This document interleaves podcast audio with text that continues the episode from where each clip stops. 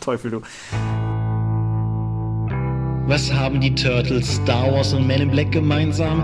Richtig, die Rollenspielumsetzung. IPs, Lizenzen, Adaptionen. Heute in Episode 128 des Dorpcast.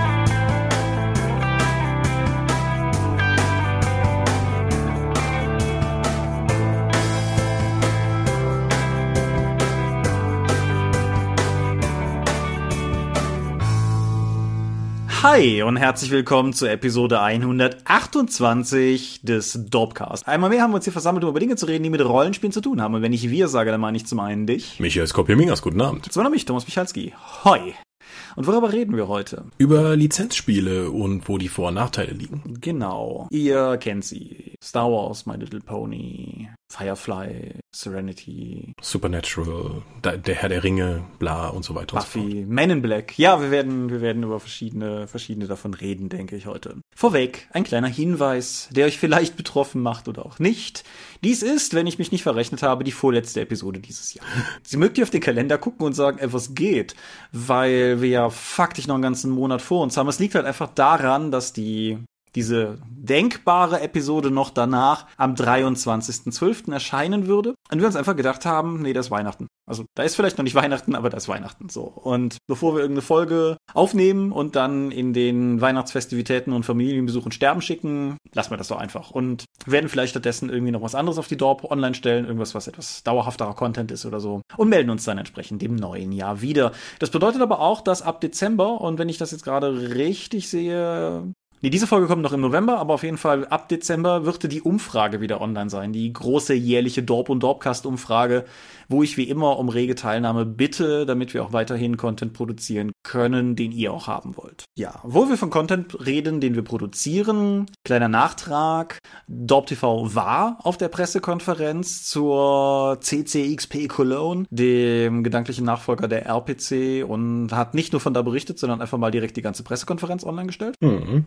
Coole Sache das. Tom hat auch noch dazu einen Artikel verfasst, um mal seine eigene Einschätzung zu geben und die Infos nochmal zusammenzufassen. Findet man auch auf der Dorp. Genau. Und ich scheue mich auch nicht zu sagen, ich persönlich finde, das ist von den Artikeln, die Tom auf der Dorp bis jetzt geschrieben hat, wahrscheinlich mit seinem Bester. Mhm. Weil ich fand ihn wirklich gut. Also auch in seiner Nuanciertheit und darin, wie er für und wieder abgewogen hat. Ich fand das wirklich einen guten und lesenswerten Artikel und das, das kann man hier ja auch mal applaudieren oder so. Ja, und auch das Video war toll, so als Gesamtleistung mit, wir sind vor Ort, wir fräsen uns durch Buffet, was leider nicht im Video zu sehen ist. Ja. Und dann auch die Geschwindigkeit, mit der das Video dann online kam. Ja, auf jeden Fall. Das klingt jetzt so ein bisschen wie auf die eigene Schulter klopfen, aber wer uns kennt, weiß, dass wir beide mit Dorp TV halt faktisch gar nichts zu tun haben oder du nicht mehr. Und dementsprechend ist das halt einfach Lob an Freunde. Die haben es nämlich gut gemacht. Ole. Nicht gut gemacht habe ich eine Sache letzte Episode. nämlich, also ich habe ja lang und breit die World of Darkness auseinandergenommen hinsichtlich, was da jetzt so zugehört und habe es dabei geschafft, einen Zweig am Ende komplett zu vergessen. Also, alles, was ich letzte Folge gesagt habe, bis einschließlich es gibt keine One World of Darkness, sondern nur eine Fortsetzung der klassischen World of Darkness, ist soweit korrekt. Den letzten Entwicklungsstrang der neuen World of Darkness habe ich gar nicht mehr erwähnt. Der sei aber an dieser Stelle noch erwähnt, denn die existiert natürlich auch weiter. Die heißt aber nicht mehr World of Darkness, sondern Chronicles of Darkness. Das war eine Bestrebung, ganz offensiv, um halt einfach die beiden IPs ein bisschen voneinander zu trennen. Es ist zwar immer noch sehr klar zu erkennen, wo es herkommt, mit Vampire the Masquerade, Vampire the Requiem und so weiter, aber Chronicles of Darkness und nicht. Moment, Chronicles of Darkness ist jetzt was? Die One World of Darkness? Nein, die neue World of Darkness. Also vergiss. Ach so, das also vergiss One okay. World of Darkness. Vergiss das einfach. Das existiert nicht. Du hast zwei. Okay, die Chronicles of Darkness ist jetzt Requiem und. Genau. Okay. So. Und wer jetzt das Chronicles of Darkness Regelwerk kauft, kauft halt faktisch auch eine geupdatete Version vom neue World of Darkness Regelwerk. Für die, die es kennen, da sind halt die Regelerweiterungen aus den God Machine Chronicles reingeflossen. Wem das nichts sagt, kauft es einfach, ist ein gutes Rollenspiel. So, und dann ist noch was passiert hinsichtlich der World of Darkness, was wir ja auch nicht vorhersehen konnten. Genau, eigentlich sollten zwei neue Bücher, das Anarchen-Handbuch und das Camarilla-Handbuch ausgeliefert werden. Dann haben sich einige Leute aber direkt an einem Kapitel über ein real existierendes Land mit real existierenden Problemen echauffiert, beziehungsweise Kritik daran geäußert, je nach Standpunkt. Nämlich es geht um Tschetschenien und die dortige Verfolgung der homosexuellen Szene, die ja in der realen Welt leider passiert. Und das wurde mit dem Vampir-Mythos vermischt. So, daran haben sich wohl so viele Leute gestört und fanden das geschmacklos, dass White Wolf effektiv von Paradox Entertainment, der Mutterfirma, aufgelöst wurde. Die Mitarbeiter wurden in die Mutterfirma integriert. Die Bücher, die PDFs wurden zurückgezogen und die gedruckten Bücher werden überarbeitet und das Kapitel rausgenommen und dann erst verschickt. Ja. Habe ich das so in etwa wiedergegeben, was da passiert ist? Ja, das deckt sich auch mit meiner Einschätzung. Es gibt noch einen weiteren Entwicklungsstrang daran, der wichtig ist. Und zwar White Wolf Entertainment selber oder auch Paradox werden keine World of Darkness Bücher mehr selber produzieren, sondern als Lizenzgeber fungieren und andere Firmen, in Klammern offensichtlich Onyx Path, Klammer zu, aber möglicherweise auch andere, dann in die Lage versetzen, ihrerseits World of Darkness Content zu produzieren. Das passierte ja faktisch auch schon vorher mit Chicago by Night, ein Crowdfunding, das, wenn diese Folge online geht, eigentlich durch sein müsste. Onyx Paths erstes V5-Buch, was jetzt gerade gefundet wird und sehr erfolgreich gefundet wird, so wie ich das sehe. Aber ja, das hat, finde ich, also das sieht auf jeden Fall ungeschickt aus. Dass das insgesamt der Masterplan ist, ohnehin oder ohnehin gewesen ist, sagen wir so, dass man halt ein paar Bücher rausbringt und das Ganze danach dann in Hände legt, die das ohnehin, sagen wir mal, hauptberuflich machen. Da konnte man meines Erachtens beim V5 Buch schon dran fühlen, als sie Free League in, an Bord geholt haben, um das Design zu machen. Free League sind die Macher von Tales from the Loop und den ganzen anderen heißen Schwedendingern. Und ja gut, das war halt ohnehin geplant, dass das Ganze jetzt quasi in einer Pressemitteilung mit dieser Explosion rund um Anarchen passiert ist, sieht natürlich sehr desaströs aus, klar. Mhm. Aber gut, ich, ich habe ja auch schon öfters mit den Leuten von White Wolf jetzt geredet in den letzten anderthalb Jahren oder so. Für mich war es eigentlich immer klar, dass sie vor allen Dingen als Lizenzfirma arbeiten wollen. Und es hat mich überrascht, dass sie noch selbst so viel Arbeit in die ersten Bücher stecken. Nichtsdestotrotz, wenn ihre Hauptaufgabe ist, die Lizenz zu stärken, um damit dann das IP als, als IP aufzustellen und die Marke dann in verschiedene Medien zu tragen, haben die bis jetzt keinen so überzeugenden Job gemacht. Nee. Also es wird viel drüber geredet. Zugegeben.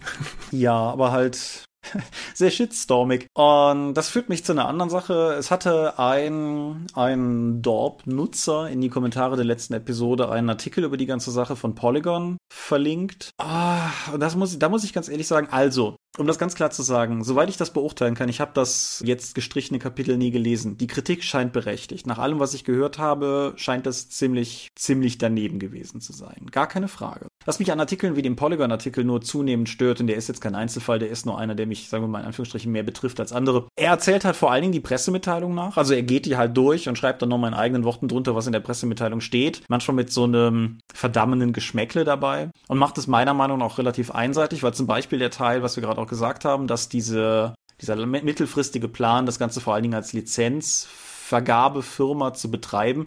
Steht sogar in der Pressemitteilung drin, wird sogar im Polygon-Artikel zitiert. Das wird dann aber wiederum im, sagen wir mal, redaktionellen Teil des Artikels nicht nochmal aufgegriffen. Und sowas, sowas ärgert mich, weil wir haben nicht mehr Informationen, als in dieser Pressemitteilung steht. Und im Prinzip kann man auch einfach auf diese Pressemitteilung verweisen und man hätte denselben Inhalt geliefert. Durch dieses sicherlich Klicks bringende Aufbauschen und diskutiert doch mal in den Kommentaren darüber.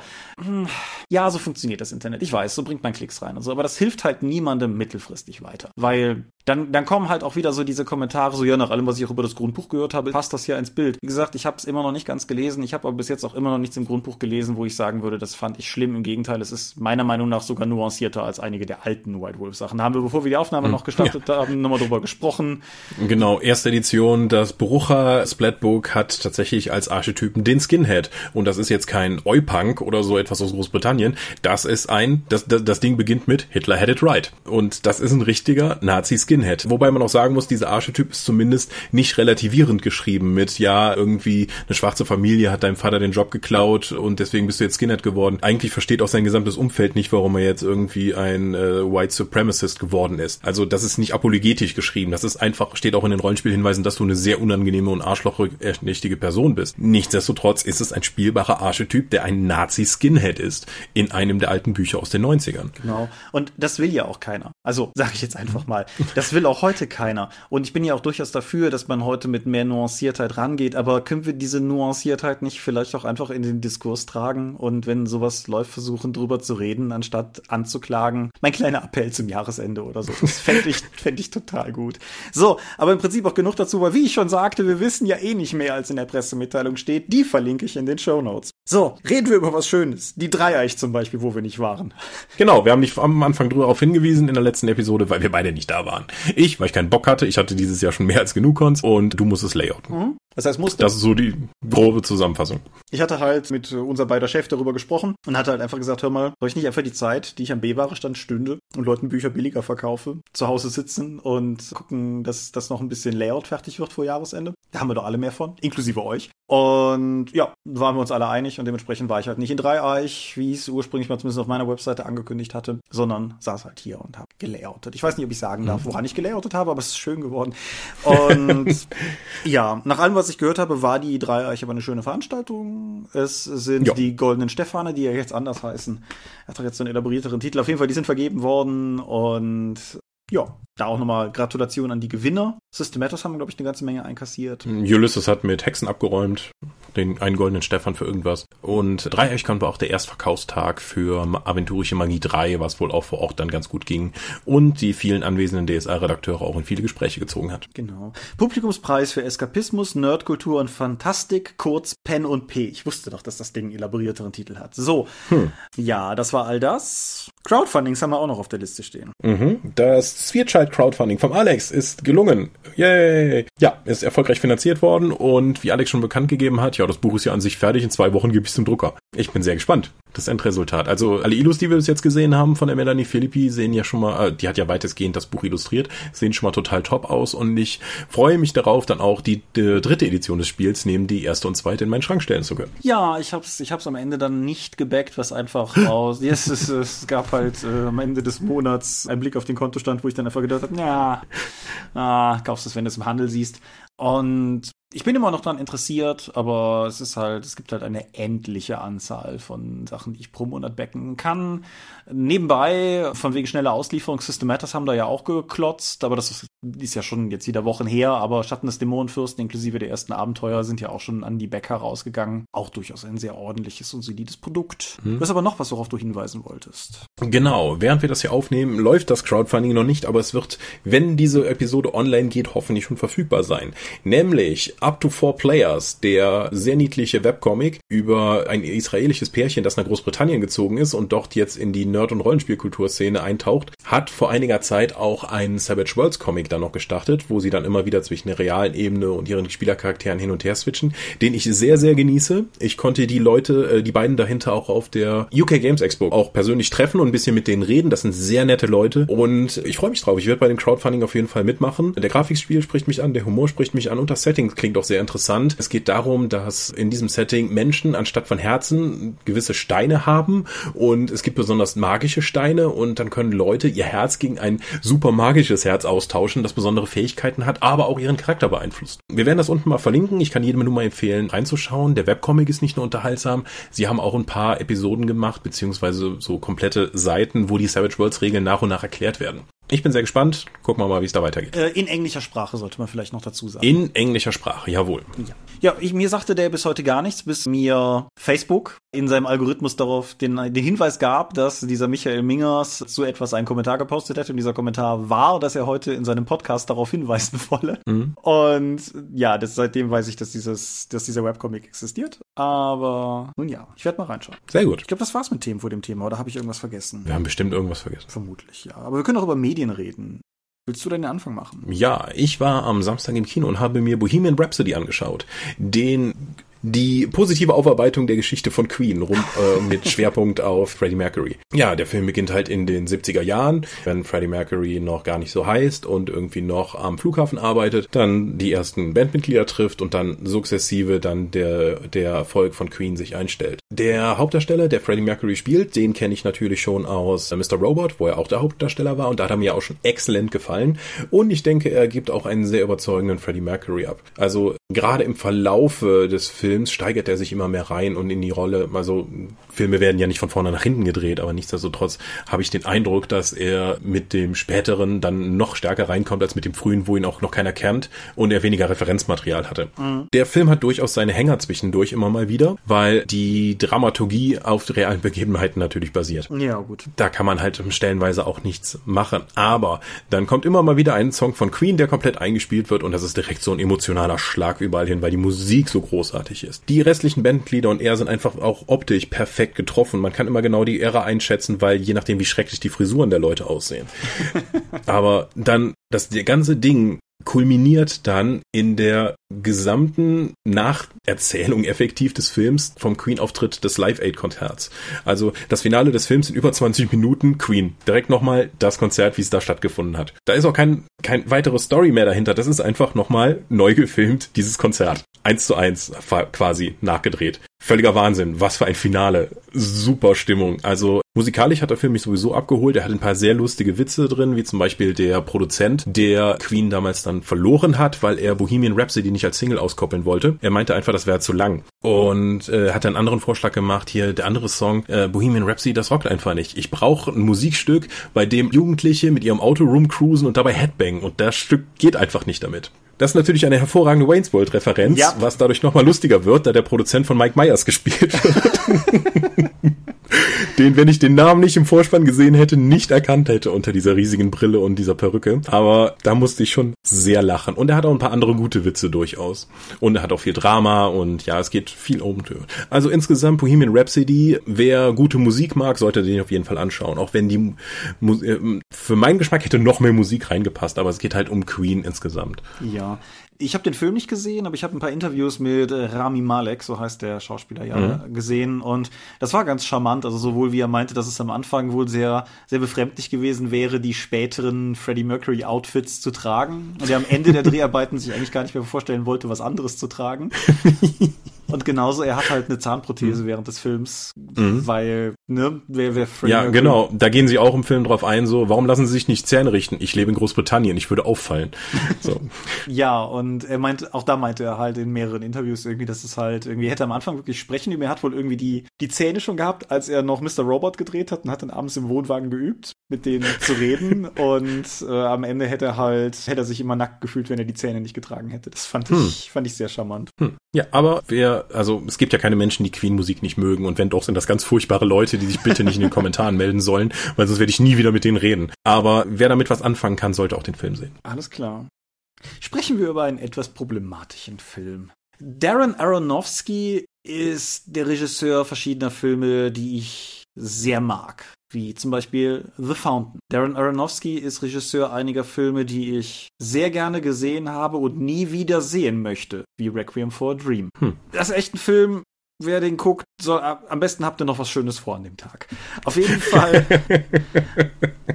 was ihm halt immer gelingt, ist, mich emotional in irgendeiner Form auf jeden Fall abzuholen. Auch The Fountain oder sein, sein völlig bizarrer Schwarz-Weiß-Erstling Pi, so wie das mathematische Symbol. Mhm. Alles, alles coole Filme und das führt uns dann letztendlich zu Mother. Mother, kleingeschrieben mit Ausrufezeichen, ist sein 2017er Film gewesen mit Jennifer Lawrence und Javier Bardem und in Nebenrollen unter anderem Ed Harris und Michelle Pfeiffer. Und auf der Oberfläche ist das erstmal so ein Home Invasion Horrorfilm. Lawrence und Bardem wohnen in einem abgelegenen Haus und irgendwann haben halt, sind halt verheiratet und so eine, so eine mitteldysfunktionale Ehe, aber soweit schon noch irgendwie okay und irgendwann klingelt es und ein Arzt steht vor der Tür und aufgrund von seltsamen Missverständnissen endet es dann mehr oder weniger drin, dass er bei denen erstmal einzieht, weil er eine Bleibe braucht. Und dann am Tag danach zieht auch noch plötzlich seine Frau nach, von der irgendwie keiner wusste, dass sie da ist. Aber während Javier Bardems Charakter damit offensichtlich überhaupt kein Problem hat und die beiden halt in seinem Haus willkommen heißt, egal wie schrecklich das ist, ist es halt schrecklich, was Jennifer Lawrence Charakter relativ stark mitbekommen. Das Ganze nimmt dann erstmal so einen so einen gewissen Psychoterror-Einschlag, so Die beiden sind dann zum Hausherrn immer nett und freundlich und gleichzeitig zicht und giftet Michelle Pfeiffer als Ehefrau dieses Arztes halt Lawrence an, wenn kein anderer dabei ist. Sowas in der Art halt. Und man hat so eine Idee, worauf das hinauslaufen könnte. Und dann eskaliert dieser Film maßgeblich. Es, äh, zuerst kommen einzelne Leute zu Tode, mhm. dann passieren Dinge, die wirr und schwer zu verstehen sind. Und am Ende des Films befindet sich das Haus in so einer Art kriegsähnlichem Ausnahmezustand. Aha. Warum, warum ist das so? Weil dieser Film eigentlich keine, keine Handlung im profanen, einfachen Sinne ist, sondern dieser Film ist mehr oder weniger eine Allegorie.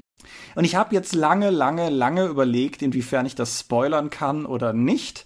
Und dann habe ich Interviews mit Darren Aronofsky zum Release des Films gesehen und habe festgestellt, er selber spoilert das überall. Deshalb fühle ich mich quasi auch lizenziert. Wer Wer jetzt das nicht gespoilert haben möchte, springt mal so zwei, drei Minuten vor im Dropcast.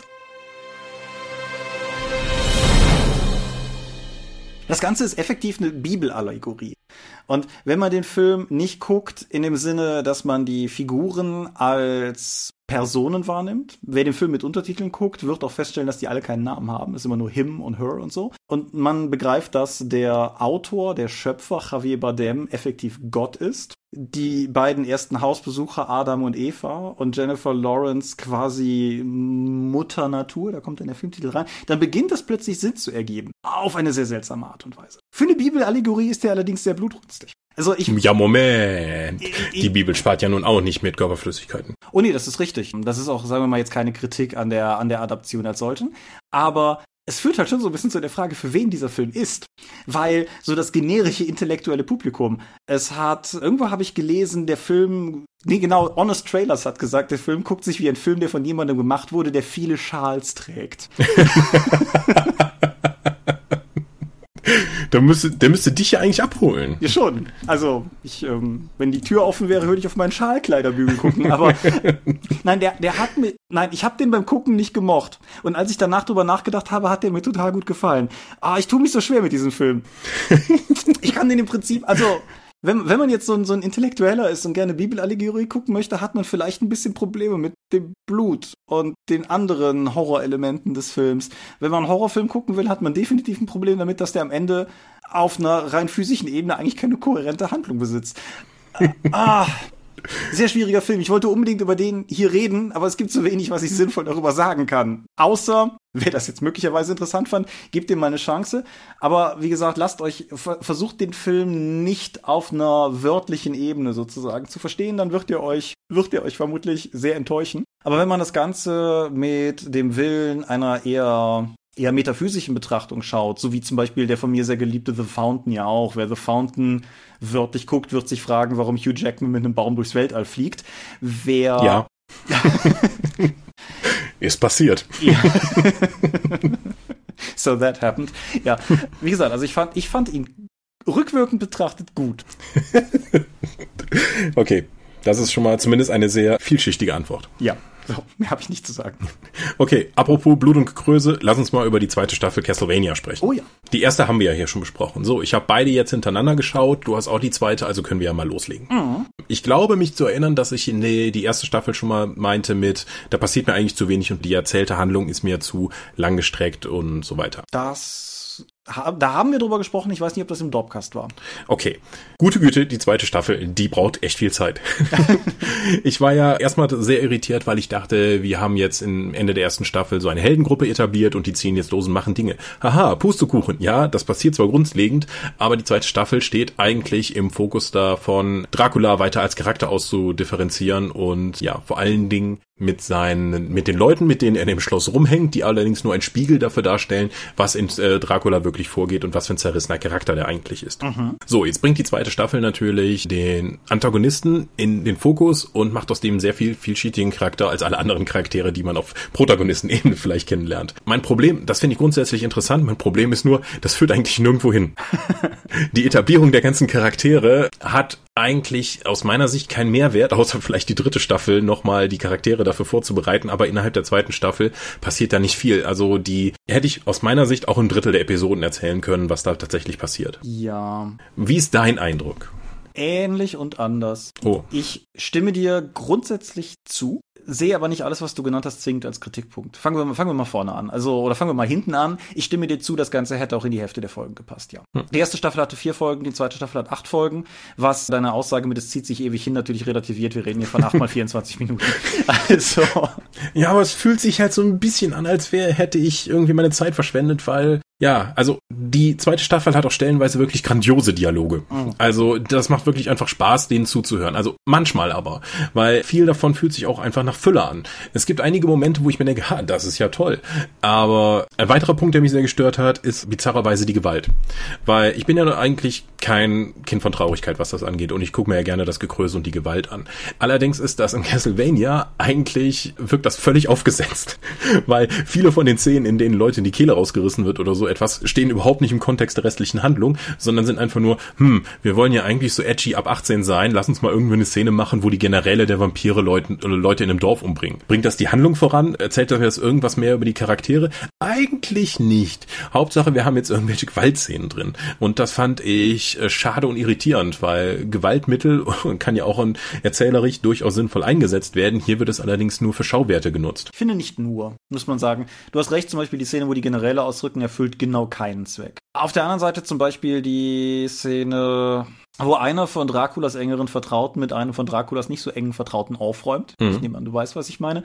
Die fand ich durchaus gut, weil die halt in der Drastigkeit, wie sie gezeigt wurde, das ist, finde ich, das war okay. Das waren halt auch zwei mächtige Figuren, die aufeinandertreffen und mhm. wo das dann halt auch irgendwie Sinn hatte oder halt der der der Kampf vor dem Endkampf.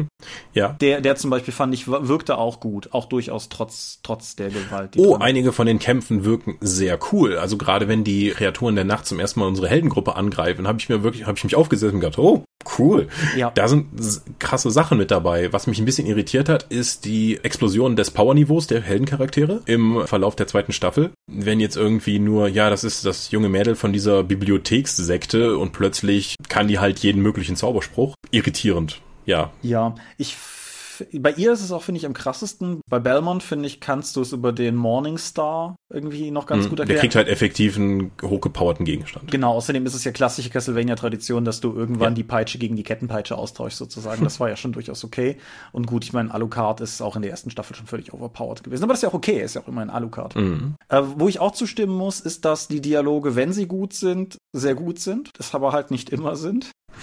Also, ich finde, die es gibt eine Szene, wo Dracula sich erhebt und einen seiner Generäle sehr zurechtweist. Die fand ich fantastisch. Einfach weil, weil du in der Szene mal wirklich Draculas Dominanz einfach über die Stimme rausgehört hast, was halt aber auch nicht immer gewinnt. Manchmal finde ich, wirkt Dracula halt auch einfach, auch, also auch wenn er nicht, also wenn er irgendwie zornig wirken sollte, wirkt er halt wie jemand, der versucht zornig zu wirken. So. Aber in der Szene hat das für mich sehr gut funktioniert. Ich muss sagen, der letzte Dialog zwischen Alucard und Dracula hat mich, also die, die, dieses, du weißt, welche Szene ich meine, mhm. hat mich relativ stark berührt, aber ich bin, was Söhne und Väter-Themen betrifft, dieses Jahr halt auch relativ empfindsam. Hm. Ja. Das hat da ein paar relativ offene Türen eingereicht. Wobei der Kontext leicht anders ist. Der Kontext ist leicht anders und ich hatte nicht damit gerechnet, aber wie gesagt, das hat trotzdem, das hat hm. an so ein paar Stellen härter getroffen, als ich das von diesem blutrünstigen 24 Minuten Anime in dem Moment erwartet hatte. Das war wohl so, ja, ja okay.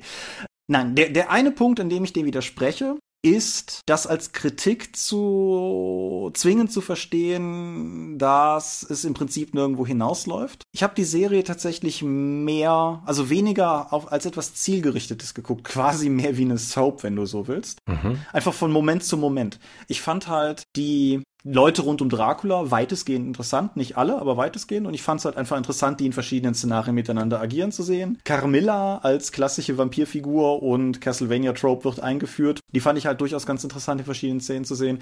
Ich fand die Charakterentwicklung unseres Heldentrios durchaus interessant, wenn sie denn mal passiert. Und es hat mich halt im Endeffekt einfach nicht gestört, dass am Ende relativ viel rückblickend belanglos ist, weil es mir in dem Moment gefallen hat. Hm. Also mich hat's schon in dem Moment gestört, wenn ich dann mhm. halt sage, okay, die Story geht voran und ich habe jetzt eine Episode, wo ich von einem Nebencharakter halt die komplette Backstory noch höre. So, ja, Menschen waren gemein zu dir, ich hab's verstanden. War ja, da brauche ich jetzt keine zehn Minuten Rückblick. Ja. Ja, aber. Weil gerade seine menschlichen Anhänger finde ich seltsam. Ja, aber auch die fand ich nicht uninteressant. Also, hm wie gesagt, das, das war schon durchaus okay. Ist es clever, bei einer Serie mit, oder bei einer Staffel mit acht Folgen die Protagonisten sechs davon in die Bibliothek zu setzen? Hm. hm. kann, kann man drüber streiten. Wäre halt, mhm. wär halt irgendwie schön gewesen, wenn die auch unterwegs noch ein bisschen mehr Ruf des Abenteuers gehabt hätten, so. Aber. Das haben sie ja nicht. Also sie reagieren ja fast die gesamte Staffel nur. Ja, beziehungsweise über weite Teile, sie reagieren halt auf einen Impuls aus der ersten Staffel und mehr oder weniger bis Folge 6 rum der zweiten Staffel gibt es ja gar keinen direkten Berührungspunkt zwischen den beiden Handlungssträngen, Protagonisten und Antagonisten, wenn du so willst. Und das fand ich mhm. dramaturgisch sehr seltsam, wobei man da halt auch sagen muss, das ist die erste Staffel halt auch. Also ich hatte teilweise halt von, von Leuten gehört, so, boah, das ist ein totaler Abfall nach der ersten Staffel. So, nein, die erste Staffel war genauso, die war nur kürzer. Die, die, die komplette erste Folge der ersten Staffel ist, ist völlig Dracula-zentrisch und führt am Ende fast aus Verlegenheit schnell noch ein Belmont ein.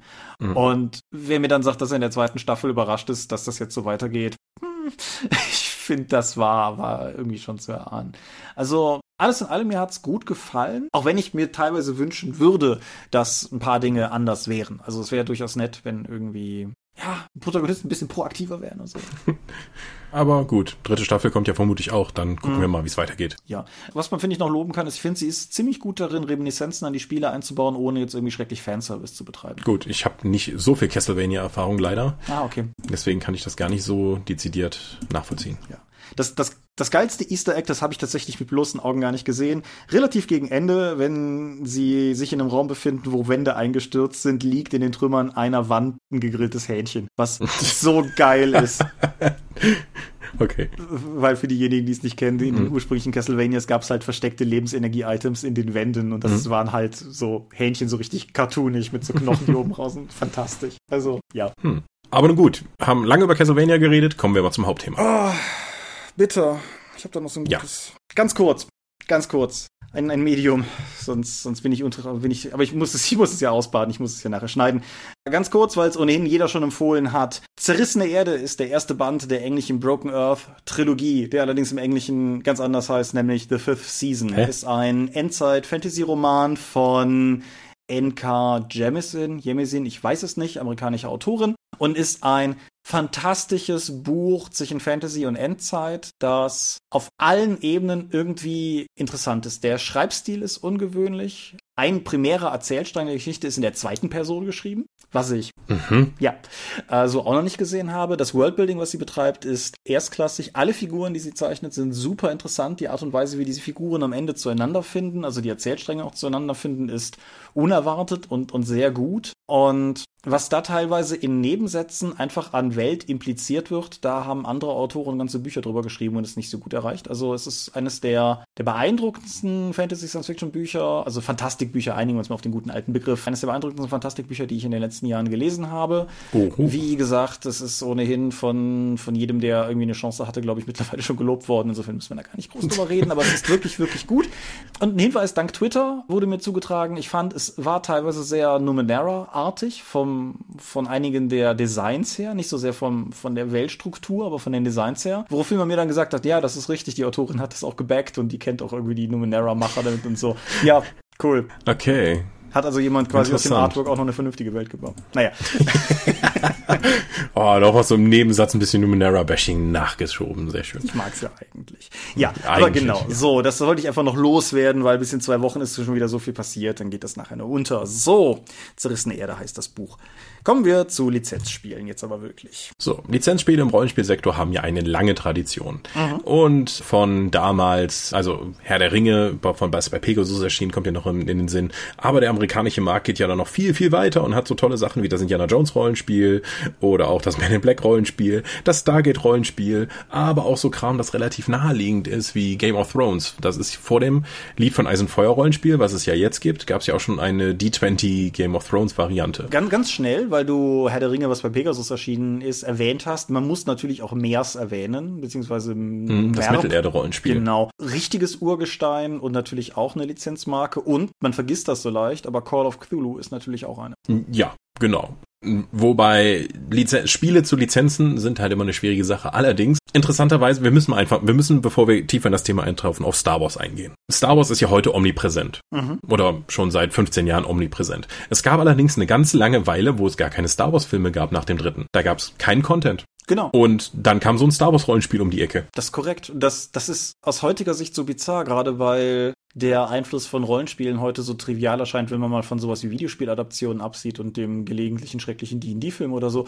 Aber ja, das Star Wars Rollenspiel war eine der ersten Spielflächen, auf denen im großen Stil plötzlich die Welt erweitert wurde. Mhm. Ja, es gab so ein paar Romane, hier Splinter of Mind's Eye, die neuen Abenteuer des Luke Skywalker und so, aber nicht in diesem Maßstab. Und man merkt es auch mhm. daran, dass damals im Zuge dieses Rollenspiels ein junger, dynamischer Mann namens Pablo Hidalgo seinen Auftritt hatte, der heute einer der Köpfe der Lucasfilm Story Group ist, die halt als große Papst-Konklave über die, über den Metaplot von Star Wars wachen. Ja. Ja, genau. Es gibt ja dann auch Legenden, dass der Autor der Thrawn-Trilogie sich irgendwie beschwert hat, dass er irgendwie seine, seine Kreativität jetzt einschränken müsste, weil er muss sich auf dieses Rollenspielmaterial beziehen für die Hintergrundinfos, dass es da gibt. Wie realistisch das ist und ob das wirklich so passiert ist, sei mal dahingestellt. Aber das Star Wars Rollenspiel, es gibt Artikel, die davon ausgehen, dass Star Wars als Marke wesentlich an Signifikanz äh, verloren hätte und in die Vergessenheit geraten wäre, wenn es dieses Rollenspiel nicht gegeben gegeben hätte. Ja, und du merkst es auch durchaus daran, dass bis heute manchmal, wenn du Star Wars hinter den Kulissen Content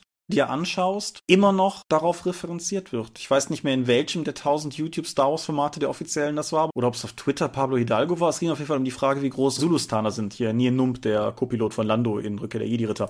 und, genau. Und eine der, eine der Quellen, die sie dann herangezogen haben, war das alte Star Wars Sourcebook eines von denen. Und wo sie halt gesagt haben, guck mal, hier steht schon, so und so groß. Und ja, das, das ist, mhm. das ist schon beeindruckend. Einer der Punkte ist ja, wenn du ein Rollenspiel machst, musst du plötzlich die Welt in Regeln und Strukturen biegen, die vorher nur rein narrativ sind. Das heißt, wenn du sagst, ich mache jetzt hier eine, eine Romanreihe über eine Magieakademie, musst du die halt nur genau so beschreiben, wie du sie brauchst. Es gibt natürlich Autoren, die planen das Ding komplett, die machen eine komplette Weltbibel vorher fertig und schreiben dann Stories da drin. Aber in der Regel ist das nicht der Fall. Für ein Rollenspiel musst du halt eine definierte Welt haben und die auch in Regeln gießen. Dann kannst du nicht mehr einfach so wild reingehen und das, was gerade die Story braucht, dann machen. Weil wir müssen uns auf irgendwas beziehen. Genau. Und du musst halt auch Dinge erklären, die du normalerweise gar nicht thematisieren müsstest. Ganz egal. Wie funktioniert Magie?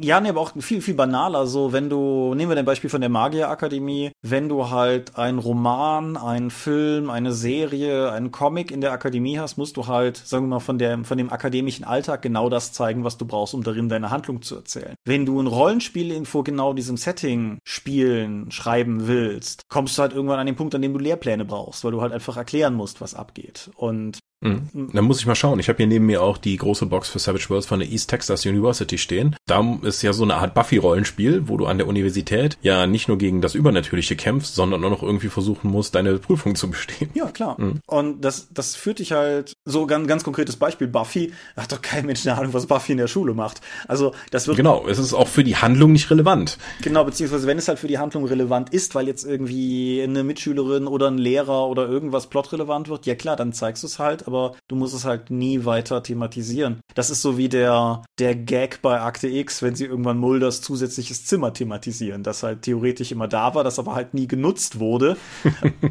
das irgendwie bestenfalls mal als Versteck für seine Pornos etabliert wurde und nachdem es dann im Laufe einer Folge mal ausgeräumt wurde, sich als Zimmer offenbart, das groß genug ist, um ein Wasserbett reinzustellen. So, das ist halt, das ist halt genau damit gespielt. Aber wenn du halt, wenn du halt ein Rollenspiel hättest, in dem du in Mulders Apartment kommst, hättest du halt vermutlich einen Gebäudeplan oder einen Raumplan. Dann wüsstest du, dass da dieses Zimmer ist. Genau, weil die Spieler werden Rückfragen haben und der Spielleiter muss ja denen irgendwas sagen. Genau. Und weil du hast ja nicht die, als Spielleiter nicht die komplette narrative Kontrolle, weil deine Spieler ja da sind, um deine gut ausgearbeitete Story dann zu hinterfragen. Frechheit. Ja.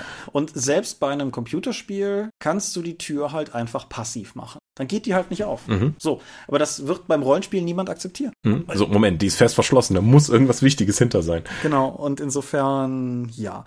Aber bevor mhm. wir uns weiter in den detailverliebten Geheimnissen von Türen verlieren, lass uns gerade noch mal einen Schritt ganz an den Anfang machen. Herr Mingers, was ist eigentlich eine IP? Eine IP ist eine Intellectual Property, also effektiv eine Marke, so etwas wie Star Wars in seiner Gesamtheit oder auch das schwarze Auge. Und innerhalb dieser Marke können dann verschiedene Sachen erscheinen.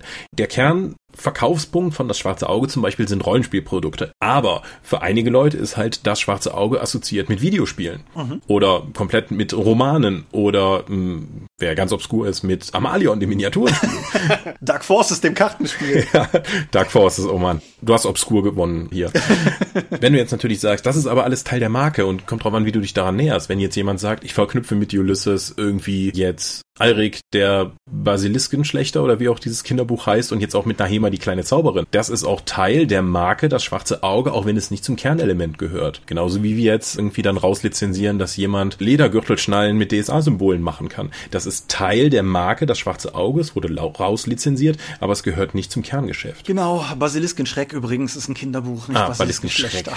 Ja, aber genau, das, das ist halt, das ist halt so vielleicht ein bisschen wie ein Patent, aber halt einfach so der, der rechtliche Klammerbegriff für alles, was da irgendwie reingehört. Genau, du kannst dich jetzt nicht irgendwie an die Straßenecke stellen und sagen, ich verkaufe jetzt hier selbstgestrickte Star Wars Socken, weil Star Wars eine geschützte Marke ist und die Leute kennen diese Marke, die wurde für über viele Jahre und viele Produkte aufgebaut und Leute haben ein Interesse daran, weil es ihre Marke ist, dass diese auch geschützt wird. Deswegen kommt dann jemand vorbei und bricht dir die Beine, weil du es einfach gewagt hast, Star Wars Socken ohne Lizenz zu verkaufen. Genau, wir steuern auch mal wieder auf ein sehr interessantes Datum hin, was das betrifft, weil wir nähern uns mal wieder dem Punkt in Amerika, mhm. an dem Mickey Mouse gemeinfrei wird. Ja, ist gerade 90 geworden. Genau, und das ist jetzt zweimal passiert dass die Copyright-Frist in Amerika um, ich meine, jeweils 20 Jahre verlängert worden ist, um zu verhindern, dass Mickey Mouse irgendwann gemeinfrei wird. Hm. Aber momentan zeigt sich der amerikanische, ich glaube, Kongress ist da zuständig, zeigt sich gar nicht mal motiviert, das nochmal zu machen. Wobei, ich habe da auch nur begrenztes Verständnis für, wie das jetzt tatsächlich am Ende funktioniert, weil die Conan-Stories müssten eigentlich auch alle gemeingut sein. Nichtsdestotrotz gibt es eine Werteverwertungsgesellschaft für die Conan-Rechte und du kannst nicht einfach ein Conan-Spiel rausbringen oder eine Conan Kurzgeschichtensammlung haben, sondern es muss von denen das die Rechte lizenzieren. Wie das jetzt genau läuft, kann ich hier auch nicht erklären. Aber Conan wäre zum Beispiel auch eine Marke und in der es neben den ursprünglichen Geschichten ja dann auch Videospiele, Comics, Merchandise, Filme und so weiter gibt. Das ist richtig, da würde man auch im Einzelnen mal gucken müssen, aber selbst wenn, selbst wenn alleine nur die ersten Mickey Mouse Cartoons plötzlich in die Public Domain rutschen würden, wäre das natürlich mhm. aus Disneys Sicht eine mittlere Katastrophe. Selbst wenn vielleicht der Markenschutz Disney weiter existiert, das ist ja nochmal was anderes. Aber ich habe da tatsächlich ich heute noch einen Artikel zu gelesen, dass halt entgegen der Vermutungen noch von vor zwei, drei Jahren momentan keiner so richtig Lust hat, sich das anzuziehen, weil die Öffentlichkeit halt heute auch ganz anders auf so das reagiert als vor 20 Jahren, als das zu Clintons Zeiten das letzte Mal gemacht wurde. Hm. Und hm. naja, mal sehen, wohin das führt. Auf jeden Fall dann. Aber ja. warum würdest du eine IP nutzen wollen? Warum gehst du nicht hin und sagst, ich erfinde jetzt hier mein eigenes Weltraum-Magier-Spiel mit Plasmasäbeln statt Lichtschwertern, was ja oft genug gemacht wird, um so eine Art Star Wars Rip-Off zu machen.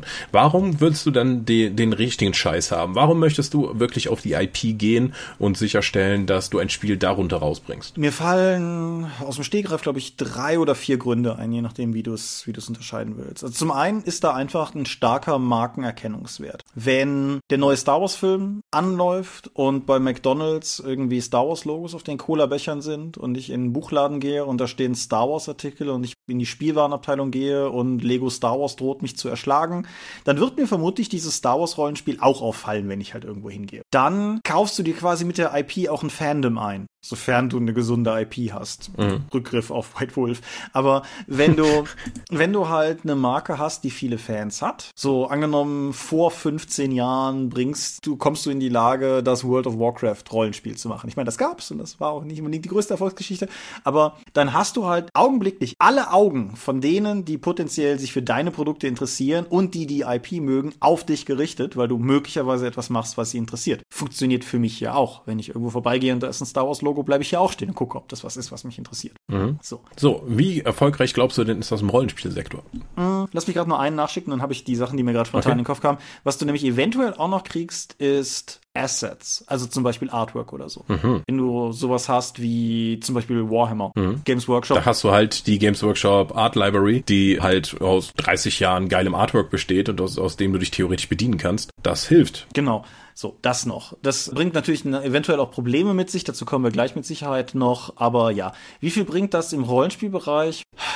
Ich denke gar nicht mal so viel. Also zumindest heute nicht. Völlig richtig. Das sehen wir auch an den Star Wars Sachen. Also die Einsteigerboxen gehen noch ganz gut. Die tatsächliche Movie-Tie-in Einsteigerbox zu Das Erwachen der Macht verkauft sich von allen Einsteigerboxen am schlechtesten, obwohl es eigentlich für die Zielgruppe gerichtet am erfolgreichsten sein sollte, weil ja, ich habe die direkten Bezug zum Film, also kann ich mir ja eher das Ding mitnehmen. Wenn du es, wenn du die Einspielergebnisse nicht nach Inflation bereinigst, ist Das Erwachen der Macht in Amerika der erfolgreichste Film aller Zeiten gewesen. Hm. Ja, aber die Einsteigerbox äh, funktioniert halt eher nicht. Und ich kann mich jetzt auch an keine nachhaltige Wirkung des alten Herr der Ringe Rollenspiels erinnern, das eben mit der Filmlizenz daherkam und dann auch Fotos dann hatte anstatt Artwork. Weil das ist von Pegasus dann auch groß promoted worden, aber es wurde von der, ich, so wie ich das mitbekommen habe, kam es halt in der Kernzielgruppe der Rollenspieler da nicht an, weil sie irgendwie gedacht haben, okay, es ist halt nur so ein eher, das ist was für andere Leute und die anderen Leute haben sich gedacht, was sind das für ein komplizierter Kram? Die sind dann durch jetzt nicht ins Hobby gekommen. Genau, und du hast natürlich auch noch, vielleicht wenn du mit Fotos arbeitest besonders, so ein bisschen den Makel, dass ich finde, es gibt eine der, undank eine der undankbarsten Belletristik-Kategorien ist Buch zum Film.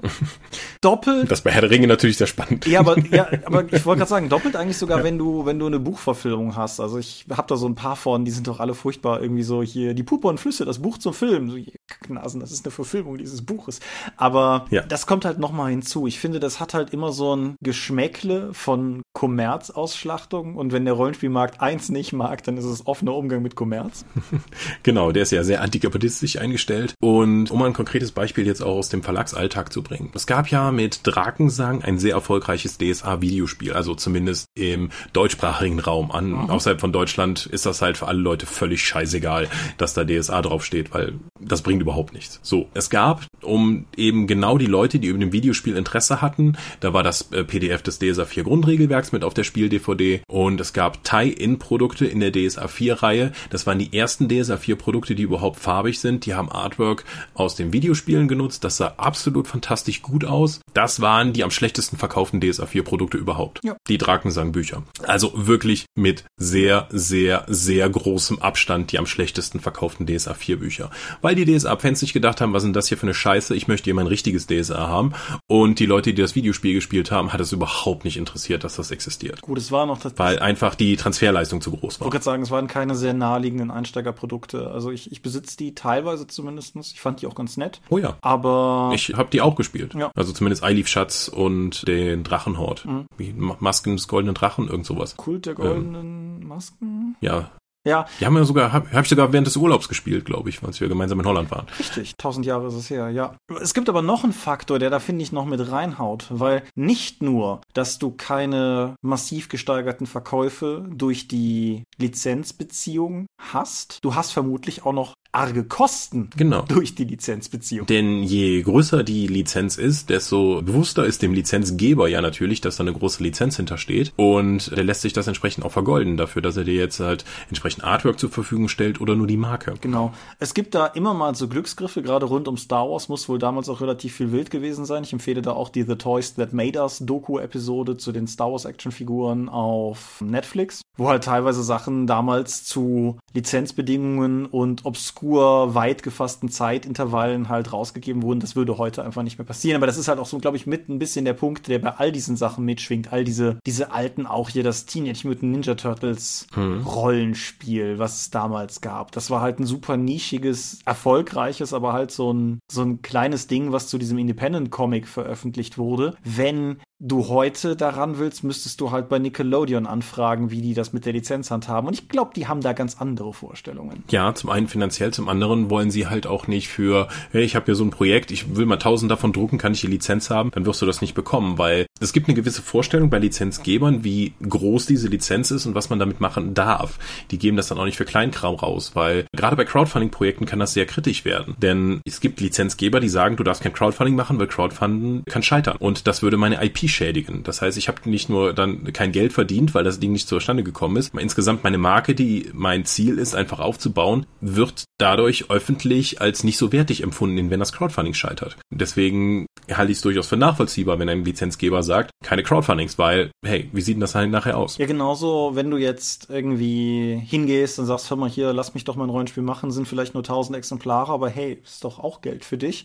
Kann es halt durchaus auch sein, dass der Lizenzgeber halt einfach langfristiger denkt und sich denkt, wenn ich dem jetzt die Lizenz gebe und in drei Monaten fragt vielleicht ein größerer an oder auch in drei Jahren fragt ein größerer an, dann, dann will ich die Tür nicht zugeworfen haben. Hm. Das kann aber auch natürlich gefährlich sein, dass du seit 20 Jahren auf einer Lizenz sitzt, von der du glaubst, irgendwann kommt genau der große Deal und dann irgendwann ist die Lizenz einfach tot, weil sie nicht gepflegt wurde. Ja. Also selbst aus Lizenzgebersicht kann das halt durchaus Gründe geben, für beide Richtungen irgendwie ganz schreckliche Dinge zu tun. Aber nicht nur der, der finanzielle Aspekt und die Qualität der Marke ist ja dann Hintergrundgedanke, sondern auch was für ein Produkt möchte ich damit assoziiert sehen. My Little Pony zum Beispiel scheint ja irgendwie für alles, was irgendwie Geld mit Geld wedelt, die Lizenz bereitgeben zu können. Ja. Sei es von Kaugummis, kleine Plastikfiguren in Nöch und Nöcher. Aber die müssen natürlich auch dann, weil, hey, ich gebe meine Marke dafür her, dann musst du gewisse Qualitätsstandards einhalten. Mhm. Und die werden, und wenn du eine Lizenzmarke benutzt, wird das auch immer wieder dann kontrolliert. Das heißt, du hast nicht die gestalterische Freiheit, wie du es vielleicht bei anderen, frei, anderen Rollenspielprodukten hast, sondern dann guckt immer bei Star Wars zum Beispiel dann auch Disney mit drauf und sagt, nee, dieser dieser Charakter sieht nicht aus, wie wir uns den eigentlich vorgestellt haben, musst du nochmal neu machen. Es wird sogar noch schlimmer, gerade bei sowas wie zum Beispiel bei den Disney-Sachen. Die Fantasy Flight-Sachen sind ja teilweise noch erschienen zu einer Zeit, als George Lucas die Marke noch besaß. Und haben dann gewissermaßen in ihrer Existenz den Umbruch in den neuen Kanon erlebt. Und wir hatten das ja selber bei einigen deutschen Produkten. Ich weiß das noch, dass ich bei ein, zwei Nachdrucken halt irgendwie Bilder entfernen und gegen andere Bilder austauschen musste, weil halt das, was auf dem Bild vorher zu sehen war, jetzt wohl offensichtlich nicht mehr. Die Butaner Butaner-Krise. Ja. ja, die Butaner-Krise, genau. Auf dieser Seite sehen Sie ein Alien, von dem wir nicht sagen dürfen, was es für eine Spezies ist, weil das ist definitiv kein... Genau, die Bilder durften noch drin bleiben, allerdings durften, mussten alle Referenzen auf Butaner-Bilder mit dem Text Butaner entfernt werden. Das waren dann einfach nur irgendwelche Aliens, die nicht näher geklärt sind. Ich habe aber auch auf irgendeiner Box entweder Yoda durch Boba Fett oder Boba Fett durch Yoda ersetzen müssen, aus Gründen. So, das, mhm. sowas hast du halt dann nochmal noch mal erschwerend hinzu. Und es ist natürlich dann auch noch die Frage, worauf du eigentlich Zugriff hast und worauf nicht. Mhm. Was mir da spontan einfällt, ist das Serenity-Rollenspiel, nicht das Firefly-Rollenspiel. Weil das Serenity-Rollenspiel ja. hatte die Lizenz zum Film und konnte auf alles zurückgreifen, was im Film vorkommt. Deshalb findest du halt auch nichts an Planeten oder Orten oder NSC in diesem Buch, die in der Serie Firefly vorkamen, aber nicht im Film, weil das nicht Teil der Lizenz war. Mhm. Das kann stellenweise sehr, sehr speziell sein. Und man darf sich dann auch nicht vorstellen, dass man dann als Rollenspielmacher mit der großen Filmfirma dann zusammenkommt und dass das ein Gespräch auf Augenhöhe ist, wo ein Vertrag ausgehandelt wird. Es gibt ganz klar einen Stärkeren in, in solchen Vertragsverhandlungen und einen Schwächeren und der Stärkere sagt einfach, was Sache ist, dann ist es effektiv, ja, nimm es oder lass es als Vertrag. Da hast du nicht die Möglichkeit, können wir das nicht so und so dealen, außer du bist der Typ von der Filmfirma, ist jetzt selbst großer Rollenspielfan und man findet sich irgendwie auf einem persönlichen Level dann ein. Aber das ist in der Regel nicht der Fall, weil die Fans nicht von der Firma losgeschickt werden, um Verträge zu verhandeln. Dafür hat man gnadenlose, blutsaugende Anwälte, weil die Chefs der Firma dann in der Regel auch ein Interesse daran haben, möglichst viel Geld aus daraus zu kriegen, wenn schon lizenziert wird. Genau, und das ist halt auch tatsächlich schon, finde ich, manchmal geradezu bizarr. So, du, du meldest dich halt und sagst hier wegen Lizenz sonst wie noch und dann kriegst du halt mehr oder weniger so ein Formschreiben, so mhm. mit den Lizenzbedingungen und das kannst du halt unterschreiben und zurückschicken. Gratulation. Oder halt nicht, dann aber halt nicht. Mhm. Und das ist. Und dann, und viele von diesen Lizenzdingern haben auch ein nicht äh, so nach einem halben Jahr wird abgerechnet und du kriegst halt Lizenzgebühren, sondern du musst erstmal eine signifikante Summe auf den Tisch legen, damit die anderen überhaupt die Zeit investieren, mit dir zu arbeiten. Genau. Zuzüglich aus Lizenzgebersicht sehr wichtigen, aber trotzdem halt dazu kommenden Klauseln, in was für einem Intervall du was veröffentlichen musst, mhm. damit halt nicht irgendjemand sich eine Lizenz schnappt und dann einfach drauf rumsitzt, sondern du musst dann halt auch je nach Vertrag dem auch nachkommen, was für einen kleinen Rollenspielverlag unter Umständen natürlich auch stramm sein kann. Also wenn jetzt irgendwie mhm. du die Herr der Ringe Lizenz hast und das Tolkien Estate sagt, okay, aber dann wollen wir auch irgendwie, dass er jedes Vierteljahr ein Buch rausbringt oder was weiß ich. Und du kommst dann mal in Verzug, wie Rollenspielprodukte das ja manchmal gerüchteweise tun, dann ist das halt plötzlich mittelexistenzbedrohend. Mhm. Also ich kann auch sagen, wir haben ja versucht, als äh, wir DSA rauslizenziert haben für andere Sprachen, auch den Paizo-Weg zu gehen. Das heißt,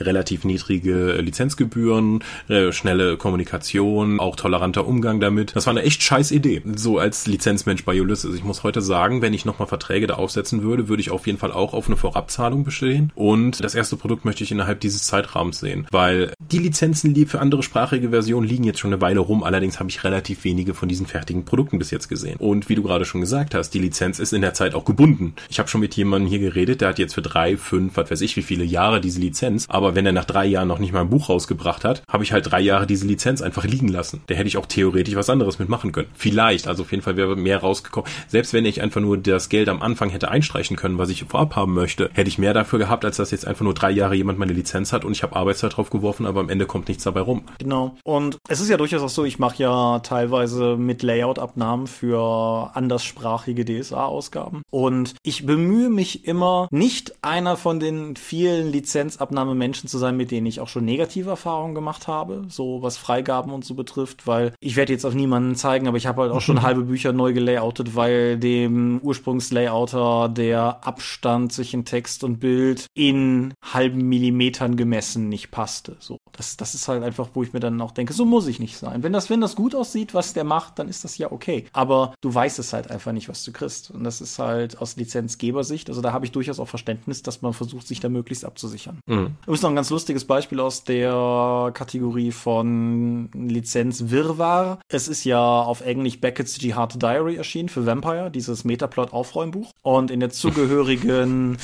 in der zugehörigen Onyx Path Podcast-Episode sprechen sie noch darüber, dass es teilweise ein bisschen Fingerspitzengefühl erfordert hat, weil einige Charaktere aus Vampire the Masquerade Bloodlines Activision gehören. Mm, weil, die, ja, weil, die, weil die halt aus dem Videospiel sind und nicht vorher schon mal in einem Rollenspielprodukt erwähnt wurden. Und da musste wohl, da ist wohl auch mancher nicht namentlich genannt, sondern nur umschrieben oder so, wie, wie man das dann halt trickst. Aber ja. Ja, kann ich absolut nachvollziehen. Das ist ja jetzt schon das Level von internationalen Problemen. In Deutschland haben wir ja noch das Problem, dass die Rechte ja grundsätzlich beim Autor liegen. Und gerade bei einer ähm, IP, also das deutsche Urheberrecht geht ja eher davon aus, dass es Monographien gibt. So, ich habe einen Roman geschrieben, ich habe die Rechte an diesem Roman und da kann erstmal keiner davon, da, äh, ich kann dem Verlag die Rechte dafür geben, das zu veröffentlichen, aber grundsätzlich ist das mein Text und auch für immer. Wenn du jetzt in der gemeinsamen Welt, in einer IP Sachen veröffentlichst, das deutsche Urheberrecht hat damit so, so ein bisschen die Probleme. Weil stell dir mal vor, du schreibst jetzt einen DSA-Roman und da kommt ein dickbäuchiger Zwerg drin vor.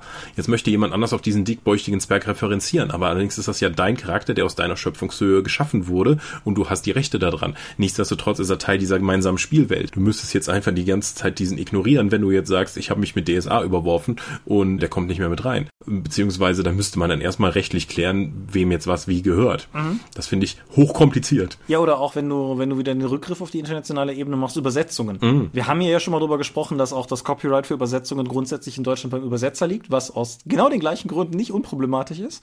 Mhm. Und wenn ich jetzt aber nicht der Erste bin, der das bearbeitet, sagen wir, ist ja durchaus ein konkretes Beispiel, du hast sowas wie D&D, was auf eine lange und viele Verlage überspannende Übersetzungshistorie zurückgreift, wo auch teilweise die Amigo-Übersetzungen und die Feder- und Schwert-Übersetzungen und die Goldmann-Übersetzungen nicht wirklich kompatibel sind. Mhm. So, jetzt habe ich diese Rechte von dem amerikanischen Lizenzgeber erworben, aber darf ich denn die Übersetzungsbegriffe nehmen? Und dann kommst du an sowas wie die Schöpfungshöhe ran. So ist das wenn ich jetzt irgendwie, irgendwie Daggerdale mit Dolchtal übersetze, ist das, ist das so naheliegend, dass da niemand was gegen sagen kann? Oder ist das was, was der Übersetzer geschaffen hat? Hm. Nehmen wir doch mal jetzt bei uns. Wir haben ja Shadowfell mit Schattensaum übersetzt. So eine schöne Übersetzung. Ja, die wieder umgängig gemacht wurde. Ist Schattensaum, hat das schon genug Schöpfungshöhe, um zu sagen, das ist ja auch eine Neuschöpfung von uns meines Wissens nach. Hat das schon eine gewisse Schöpfungshöhe, dass man sagen kann, wenn jetzt jemand anders diesen Begriff verwendet, benutzt er eigentlich das geistige Eigentum des Übersetzers? Oder ist das so naheliegend, so wie wenn ich Strengths mit Stärke übersetze? Genau, oder? Das müsste dann halt ein Gericht entscheiden. Aber mir wäre kein Fall bekannt, wo das schon mal zum Problem geführt hat in unserer Branche. Nee, das ist richtig. Das ist auch ein Fass, das sich bis jetzt niemand jemals getraut hat, aufzumachen, was vielleicht auch ganz gut so mhm. ist, weil ansonsten würden nicht nur wir schlingern, sondern auch ganz andere Medienunternehmen. Und wenn, wenn ich der Übersetzer vom ersten Star Wars wäre und noch leben würde und dieses Urteil fällt, dann würde ich auch sehr hellhörig werden. Oh ja. Wobei Star Wars auch eine, selbst innerhalb der Filme ja eine sehr vage Übersetzungshistorie hat, ja, wenn, weil das wird auch schon mal gerne alles umbenannt. Wenn ich der Typ bin, der aus Lightsaber Lichtschwert gemacht hat, also da, das wäre schon ein Versuch wert, oder? Also mhm. das, da würde ich auf jeden Fall hellhörig werden. Und ja, das ist halt, das ist halt wirklich knifflig. Oder? Mhm. Hast du das mit, wo wir schon mal beim Thema sind, die Übersetzung von Ulysses mitbekommen? Also nicht von der Firma, sondern von dem Roman? Uh, hilf mir, da war irgendwas. Ja, genau. Nämlich die alte Übersetzung wurde über mehr als eine Dekade übersetzt also neu übersetzt und es hat ein Team aus mehreren Professoren, Anglisten und Sprachwissenschaftlern da mitgearbeitet, um eben diese Neuübersetzung beziehungsweise diese Überarbeitung dann noch zu bearbeiten. Und der Übersetzer ist aber in der Zwischenzeit gestorben. So lange haben die dran gearbeitet. Und dann wollte der Verlag das rausbringen und dann hat die Witwe des Übersetzers gesagt, Moment mal, ihr habt euch gar nicht die Rechte gesichert. So diese Arbeit von hochprofessionellen Leuten jetzt effektiv nicht veröffentlicht werden kann, weil die Rechte vorher nicht gesichert waren an dieser ursprünglichen Übersetzung. Und das ist ja nicht nur, das ist ja nicht nur für den Verlag ein Verlust und für die Leute, die mitgewirkt haben, sondern das ist ja sogar in dem Fall wissenschaftlich texthistorisch möglicherweise eine Katastrophe, weil. Oh ja, in jeder möglichen Hinsicht, weil jemand sich vorher nicht die Rechte der Übersetzung gesichert hat. Ja, sehr schwieriges Thema, muss man aber im Lizenzgeschäft auch sehr genau im Auge behalten. Ja, das ist ja auch, sagen wir, damit verbunden kommen wir ja auch so ein bisschen an den Punkt, warum zum Beispiel die, die Dorp sehr vorsichtig geworden ist mit Fanwerk. Ich meine, gut, Lizenzen gekauft in oder so in dem Sinne haben wir ja eh nie, aber auch vorsichtig geworden ist mit Fanwerk und halt lieber eigene Sachen bearbeitet, so wie eben die 1 bis 6 Freunde oder so, weil es halt einfach uns gehört. Und hm. das so viel Dinge so viel einfacher macht einfach. Genau, wenn wir jetzt irgendwie nochmal ein Star Wars Rollenspiel rausbringen würden, so als Fanwerk, würden wir wahrscheinlich auch immer mit dem Problem im Nacken arbeiten, so, hm, was ist, wenn Disney das findet und das nicht cool findet? Weil die Disney-Anwälte verdienen am Tag mehr als wir im Monat die haben eine andere Vorstellung davon, was viel Geld ist. Ganz ehrlich, die, die ähm, fahren ihren Rechner doch morgens nicht hoch für das, was wir im Monat verdienen, so ungefähr. Ja.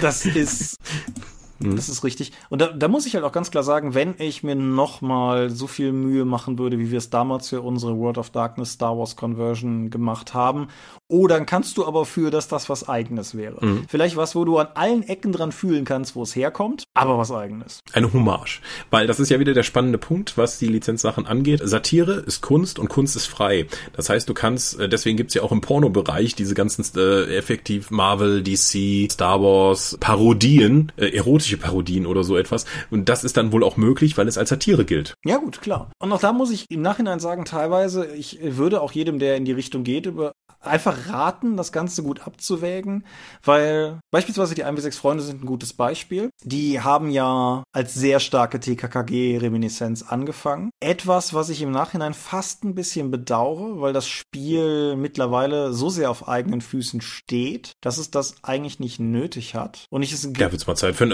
überarbeitetes Grundbuch. Ja, ist ja vielleicht möglich, dass da nächstes Jahr was kommen könnte. Also ja, wir, wir, genau, die, genauso wie viele andere Projekte und von uns ja theoretisch nächstes Jahr kommen könnten.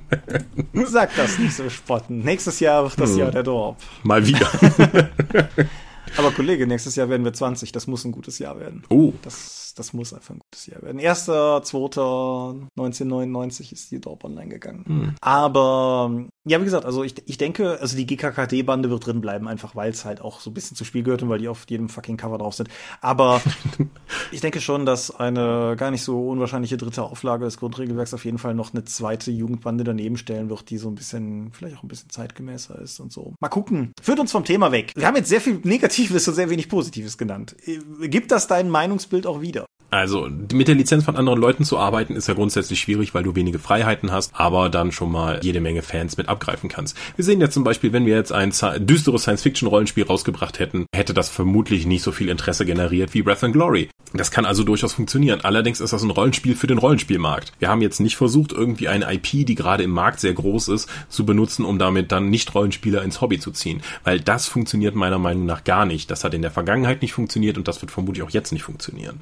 Ja, ich teile diese Einschätzung. Einfach weil diese Rollenspielprodukte nicht im breiten Handel äh, möglich sind und weil der Aufwand, Rollenspiel zu spielen, einfach zu hoch ist. Also ich, ich glaube, es gibt einfach, es gibt einen guten Grund, warum du mit einer Fremd-IP Rollenspiele machen kannst. Nämlich, wenn du mit dieser IP ein Rollenspiel machen willst. Ja. Das finde ich ist der einzig sinnige Grund, den du haben kannst. Wenn du jetzt halt sagst, ich, ich brenne für Mask. Mein Leben ist Mask. Ich will unbedingt ein Mask-Rollenspiel machen. Für diejenigen, die nach den 80er Jahren geboren wurden. Mask war eine Zeichentrick- und Actionfigurenreihe, die irgendwann nächstes oder übernächstes Jahr auch ins Kino kommen soll. Oh mein Gott. Ich weiß nicht, warum das noch nicht passiert ist. Transformers läuft gut, Fast and Furious läuft gut. Die offensichtliche Schnittmenge ist Mask. Aber guckt euch auf YouTube mal an. Es bei weitem nicht so gut gealtert, wie man meinen sollte.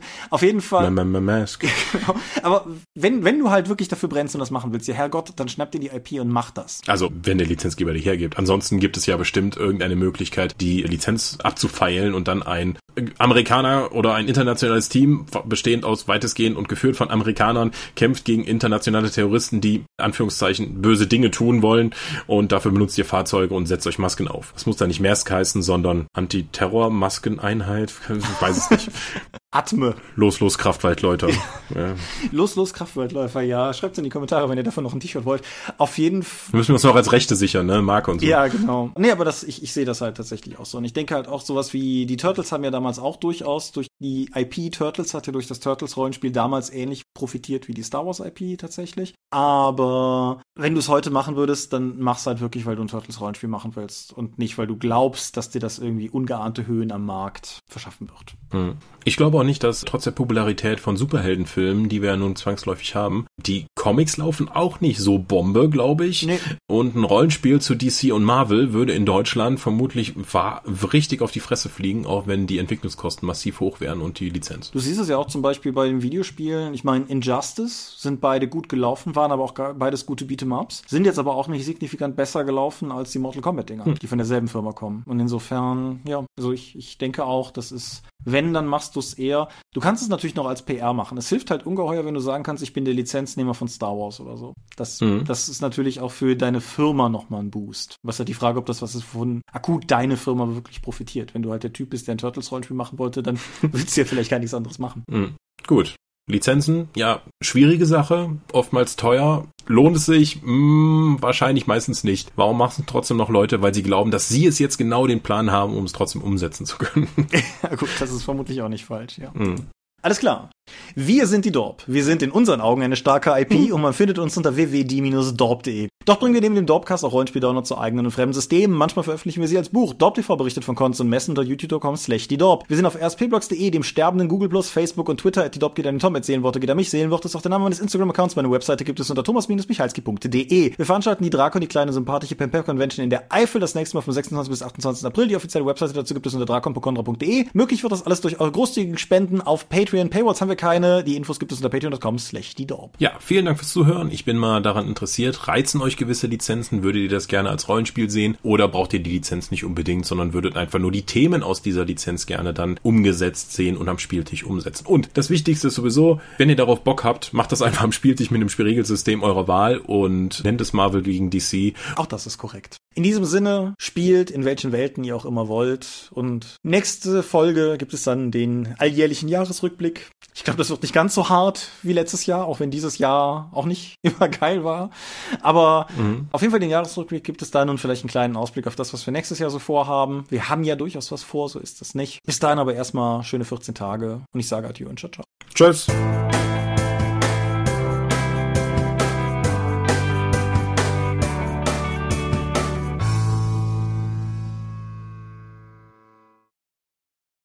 Ja, das hast du jetzt davon, so lange über Castlevania reden zu wollen. Das musst du alles schneiden. Ja, das ist okay. Es, es ging ja um was Wichtiges. Ja, ich weiß gar nicht, ob das für die Leute da draußen so wichtig ist wie für uns, äh, weil wir das beruflich machen. Aber wir haben jetzt auch gar nicht so intensiv über die Probleme geredet, wie, ja, dann möchte der Lizenzgeber das selbst noch drucken und dann darf man keine PDFs machen und so weiter und so fort. Wir haben, wir haben ja, intensiv die, über genug Probleme geredet, so ist das ja nun nicht. ja, aber da gibt's ja noch viel mehr. Also die Star Wars Sachen, dass dann irgendwie, ja, die müsst alle Karten nochmal neu machen, nachdem, nachdem äh, ihr müsst TM gegen C tauschen und so etwas, weil sich unsere Rechtsform geändert hat. So, ah, ehrlich, dafür muss es jetzt nochmal zwei Monate warten. Ja, und wie gesagt, und tatsächlich zertifizierte Drucker, dass du, dass du Rollenspiele wie bei so einer Notenbank nur bei bestimmten Druckereien drucken kannst und so, das, das, das hätte ich vor ein paar Jahren, glaube ich, auch nicht geglaubt, wenn mir das einer erzählt hätte. Aber ja, ja gut. Ich denke, wir haben trotzdem ein flammendes Plädoyer gegen Fremd-IPs. Oh Gott, ich hoffe, wir kommen morgen nicht in die Firma und Markus hat irgendwas vorgestellt, dass er jetzt das DEC und Marvel Rollenspiel machen möchte. Dann wird uns dieser Podcast ewig vorgehalten. ja, vielleicht schneide ich den dann um oder so. Ja, leider haben wir die Datei verloren. Genau, Scusi. Ich würde sagen, ich klicke mal auf Stopp.